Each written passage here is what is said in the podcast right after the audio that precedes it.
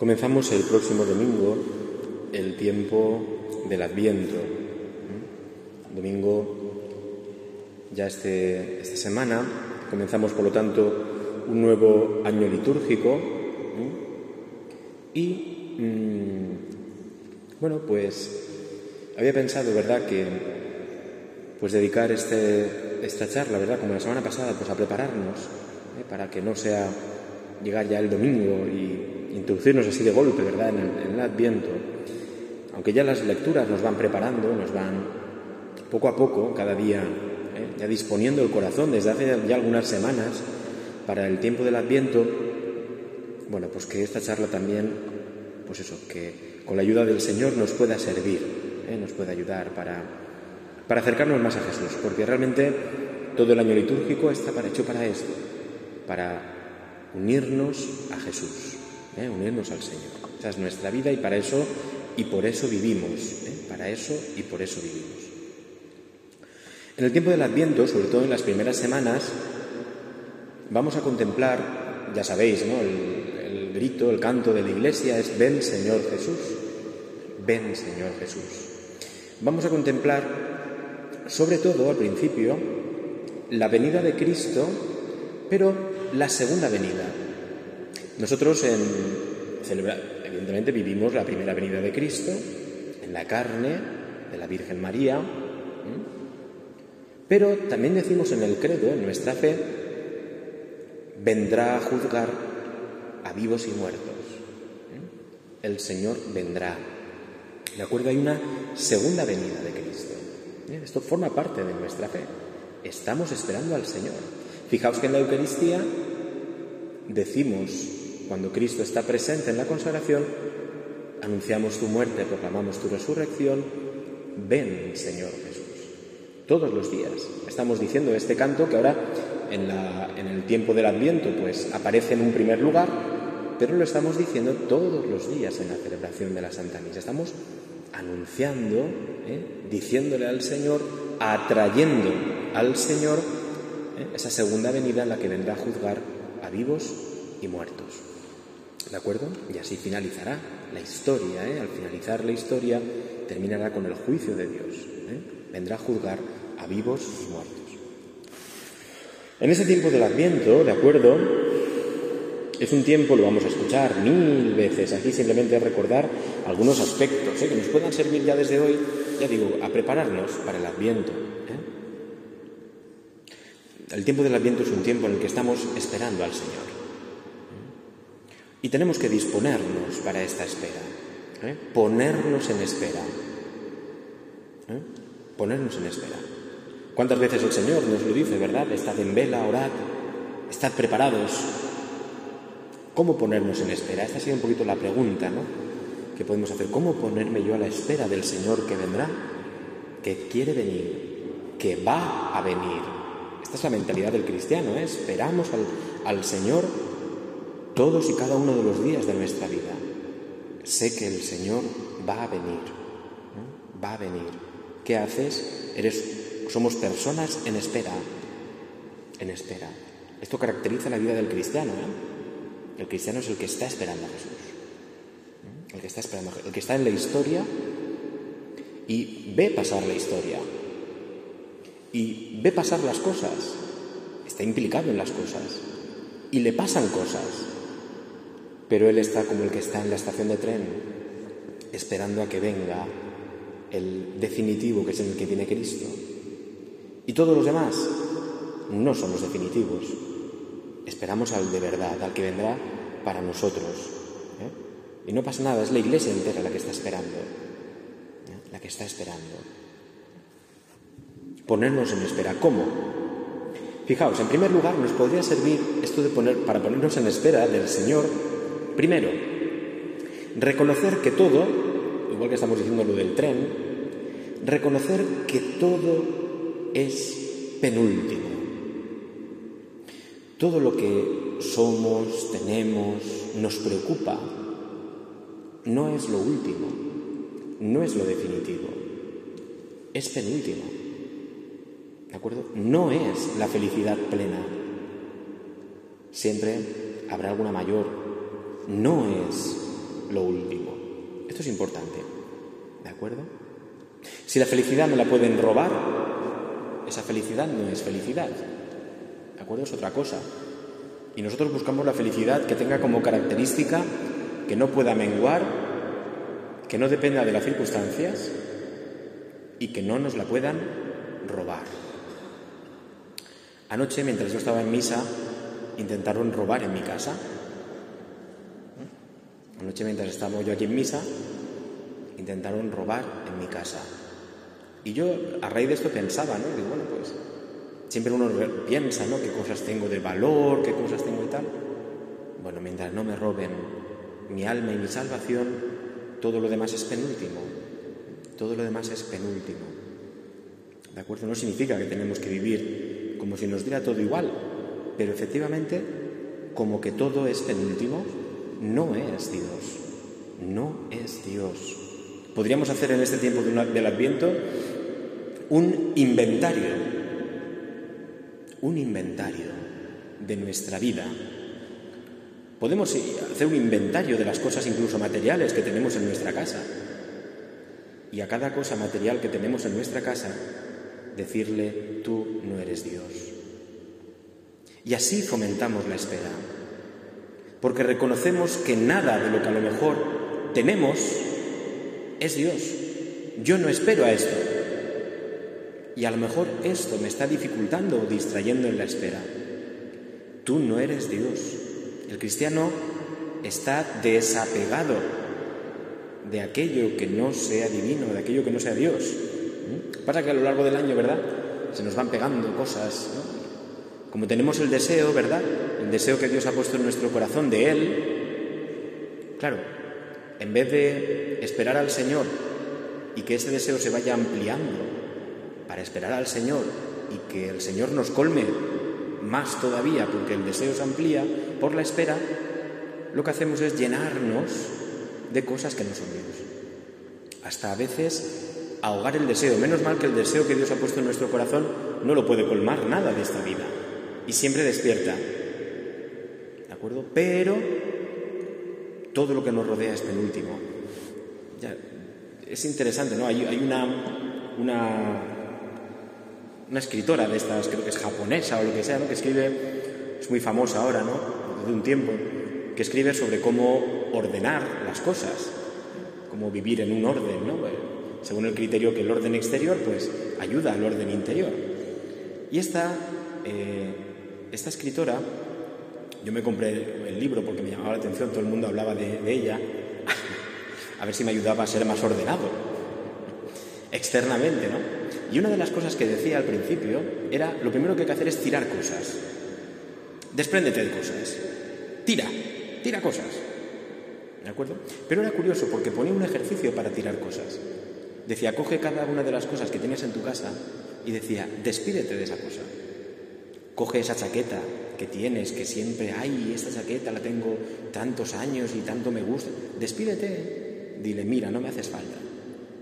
No me haces falta. Adiós, me has hecho compañía durante estos años de mi vida, pero no me haces falta. ¿De acuerdo? No me haces falta. Adiós, despídete, deshazte de ella. ¿no? Es curioso, ¿no? El primer paso para el orden, esta señora dice, despégate, deshazte de las cosas. Tira, en tu caso. El otro día me decía una persona, me decía, eh, con la imagen, ¿no? Decía, qué bien que nos vino la riada. Dice, ¿cuántos, ¿cuántas cosas se llevó la riada que creíamos que eran tan importantes, que teníamos almacenadas en los bajos de las casas y en las casas y tal? Y ahora, pues tampoco daba tanto. ¿De acuerdo? Se las llevó. ¿De acuerdo? Pues sí, incluso cosas que nos eran afectivamente muy importantes. Pues la vida ha continuado, ¿de acuerdo? Lo que no puede devolverse son las, la vida, ¿no? Pero cosas, cosas.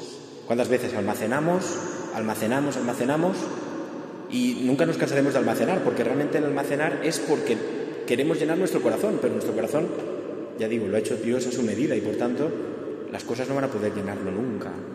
Por eso almacenamos millones millones de cosas, inservibles. El tiempo del Adviento podría ser un tiempo para coger todas las cosas y decir, no, tú no eres Tú no eres Dios. ¿De acuerdo?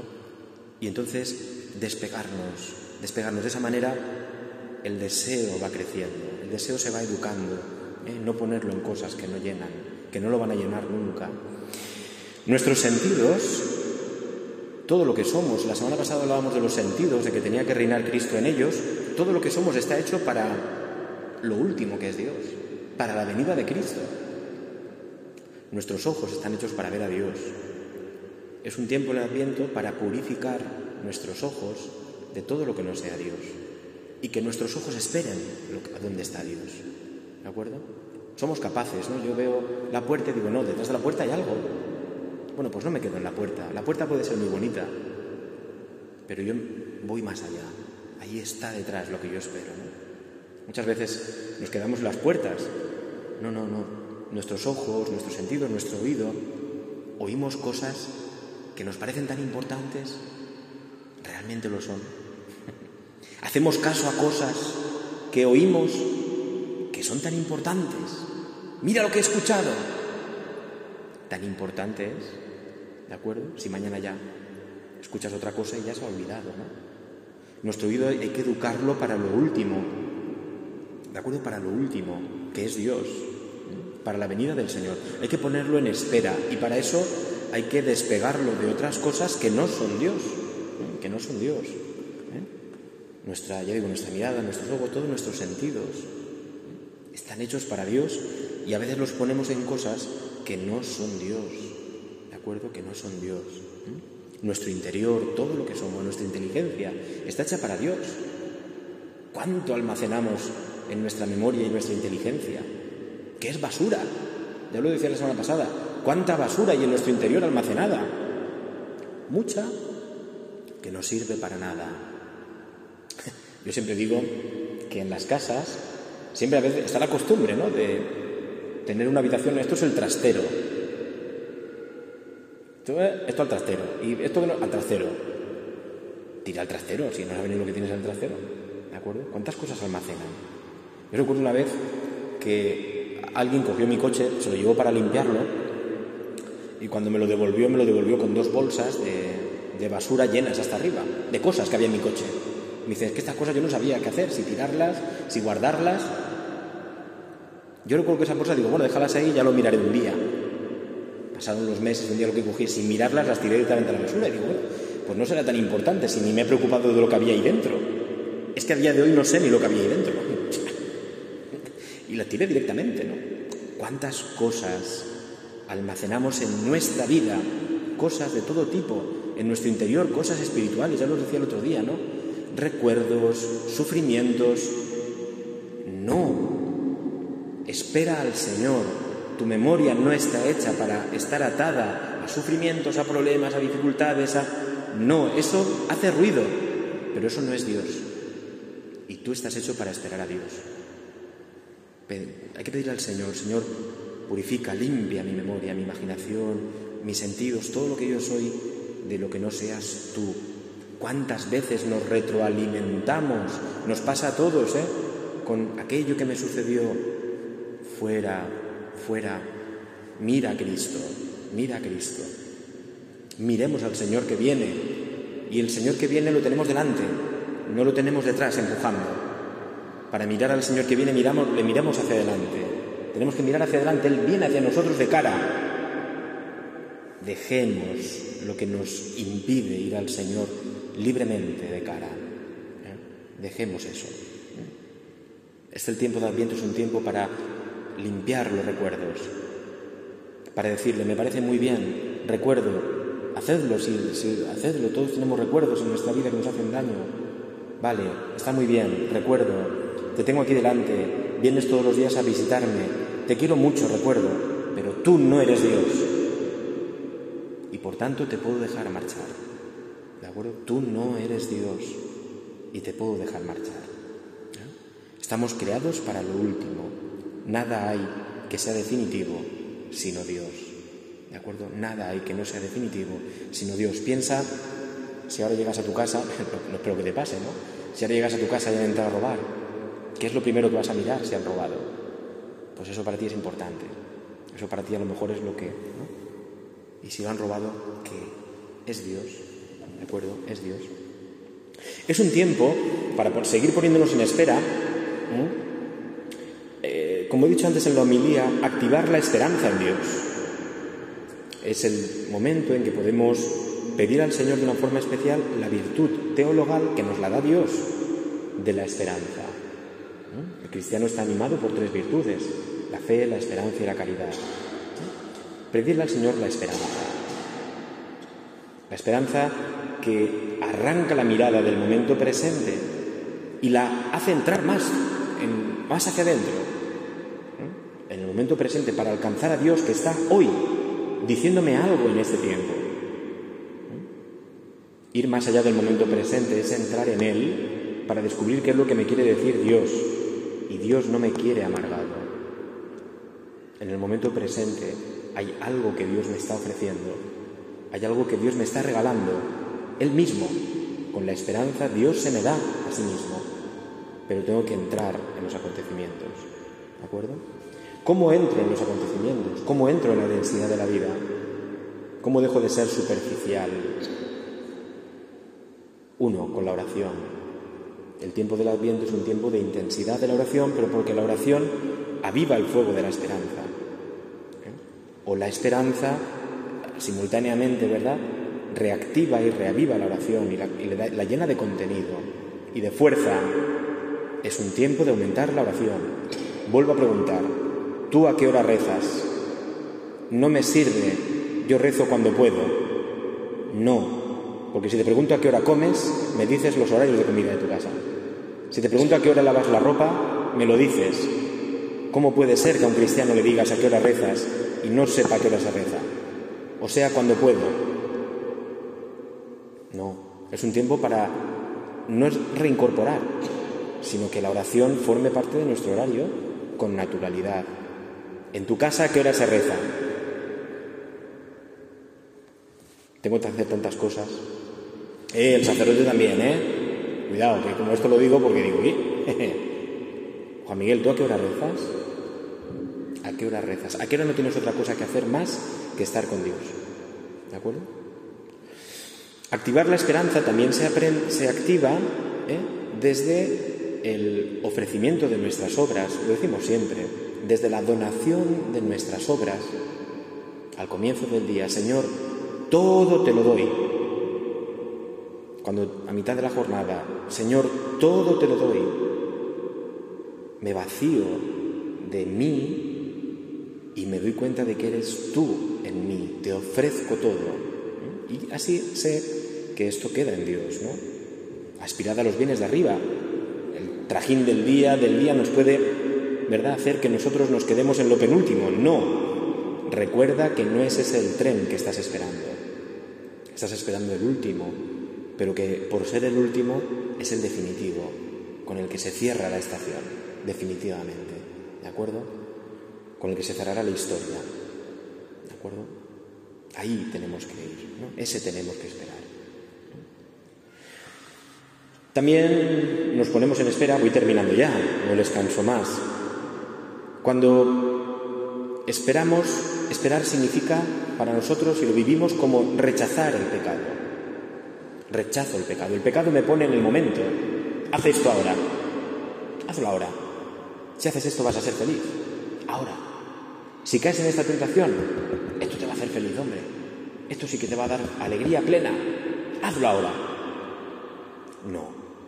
Esperar es pedir la gracia de rechazar el pecado. Mortal, venial y las imperfecciones todo lo que pueda ofender a Dios. ¿Cuánto estamos en esto, verdad? Eh, como una cuerda que no está afinada, que no está tensa. Podemos rechazar el pecado mortal, pero consentimos muchas veces el venial y las faltas e imperfecciones, ya, ¿qué más da? Esperar es pedir la gracia de rechazar el pecado porque entonces vivo cara a Dios. ¿De acuerdo? No quiero ofenderte, Señor. ¿De acuerdo? No quiero ofenderte. No quiero rechazar tu no quiero retardar tu venida con mi pecado. Cada acto de mi vida del cristiano, cada acto de rechazo del pecado es decir, de acoger la gracia de rechazar el pecado, adelanta la venida del Señor, la aproxima. ¿Cómo puedo esperar también levantarme y seguir aún en el abatimiento? Nos lo decía el Señor, con vuestra perseverancia salvaréis vuestras almas. Perseverar no es correr cuando todo va bien. Perseverar es correr cuando todo no va bien. Eso es perseverar. Lo otro es, me dejo llevar. ¿Va bien? No, no, no. Perseverar es cuando el viento se pone en contra. Cuando es difícil, entonces acojo la gracia que me está dando el Señor y me levanto y sigo. Y sigo adelante. Eso es esperar. Porque sé que ni mi sufrimiento ni mi abatimiento en este momento es definitivo. No es Dios. Y yo estoy esperando al último tren. ¿De acuerdo? No. No me subo al tren del sufrimiento. ¿De acuerdo? No. Es penúltimo.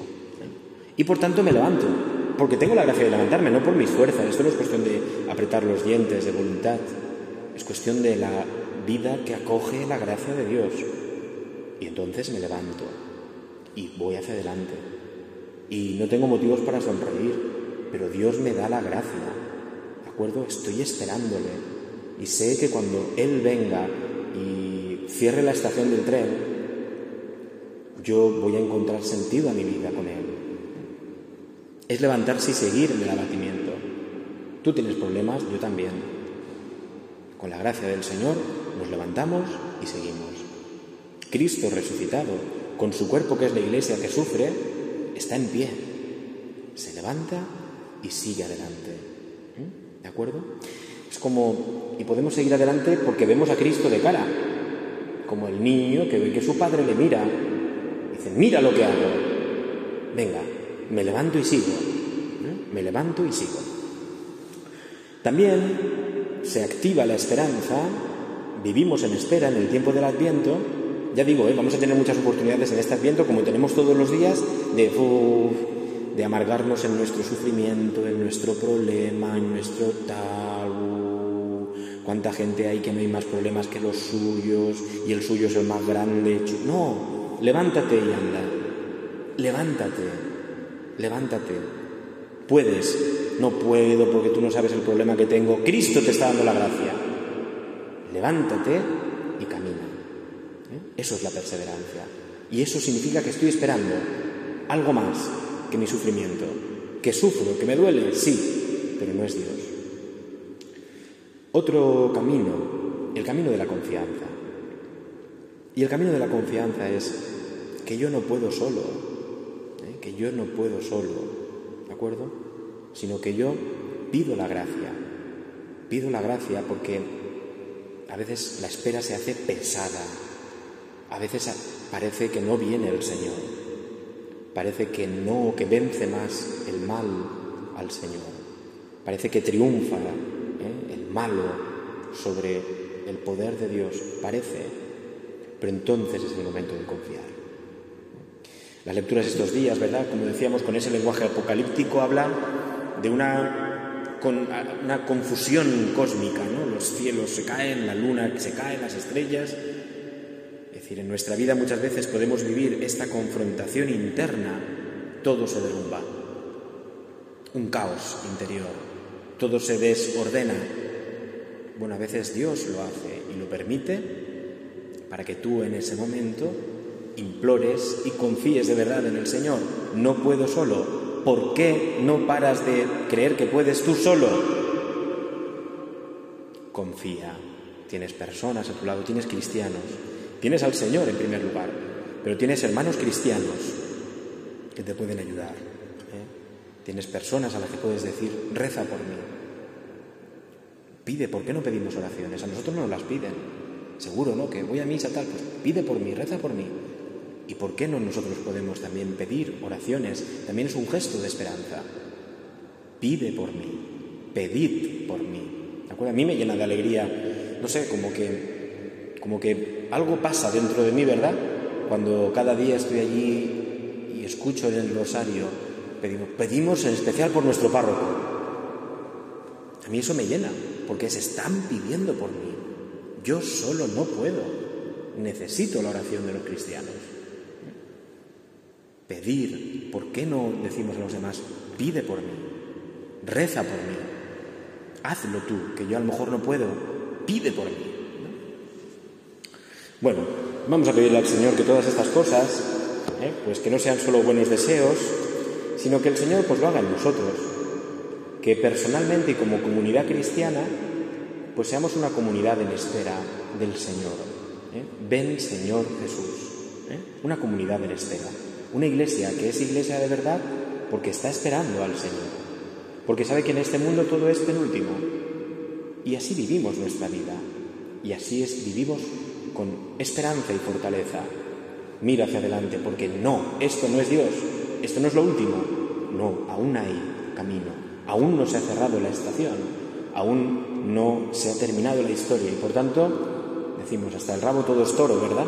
Es decir, todo, todo, todo, todo el Señor lo puede, lo puede cambiar, lo puede transformar, todo, no hay nada perdido, no hay nada en tu vida que no se pueda recuperar, no hay nada que el Señor no pueda reconvertir y transformar, nada de nada, todo puede hacerlo el Señor.